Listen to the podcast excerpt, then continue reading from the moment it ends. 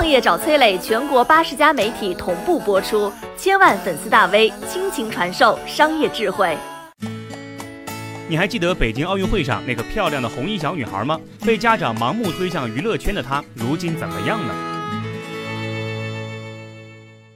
你还记得北京奥运会上那个漂亮的红衣小女孩吗？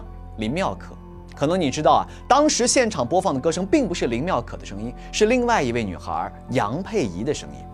林妙可在开幕式后一炮而红，看到女儿红了，林妙可的妈妈很着急，不是着急女儿未来的命运，而是着急赚钱，自己当起了女儿的经纪人，对于广告几乎是来者不拒。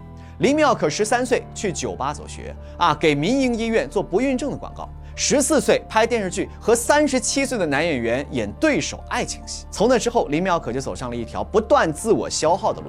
二零一七年参加艺术类高考，接连被中戏、北电拒之门外，最后高考四百零四分，艰难地考上了南艺，继续向娱乐圈发展的梦想。对于这个姑娘，表演艺术家濮存昕老师痛心疾首地说：“这个孩子，她应该像孩子一样去上学。”去成长。那个没能站在台前，只是献出了歌声的杨佩仪，现在怎么样了呢？其实啊，他在奥运会之后也签约了唱片公司，发行了自己的单曲，还演唱了《喜羊羊灰太狼》的主题曲。但是后来他开始淡出娱乐圈。二零一三年，杨佩仪因为优异的成绩被北京市最好的中学人大附中录取。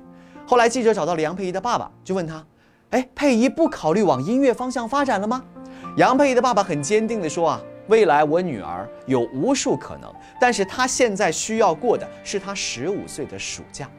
紧接着，杨佩仪入读了国际中学，准备申请美国的大学。在学校里，她不仅仅作为主唱和同学们组建了乐队，继续自己的音乐爱好，还在2017年参加了美国最权威的高中学术竞赛中国赛，晋级了决赛。2019年，有消息说杨佩仪考上了美国著名的公立大学北卡罗来纳大学的教堂山分校。现在的她。正过着紧张而充实的大学学习生活。有多少人，有多少家长能在短期利益和诱惑面前保持清醒的头脑呢？坚持读书学习，相比较立刻拍戏赚钱，一定是一条更难走的路。而只有懂得坚持、延迟满足的家长，才能帮孩子去换取更大的人生筹码。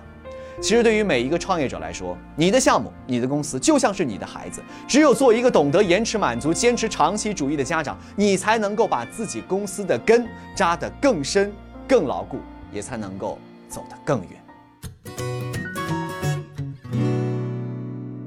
你好，我是松南，是崔磊的合伙人。包括抖音、快手、百度、阿里、腾讯等等这些互联网公司，都曾经邀请过我们去分享创业方面的课程。我们把主讲的内容整理成了一套音频的课程，里面包含了如何创业、如何做副业、优质项目的剖析等等，相信对你会有所帮助。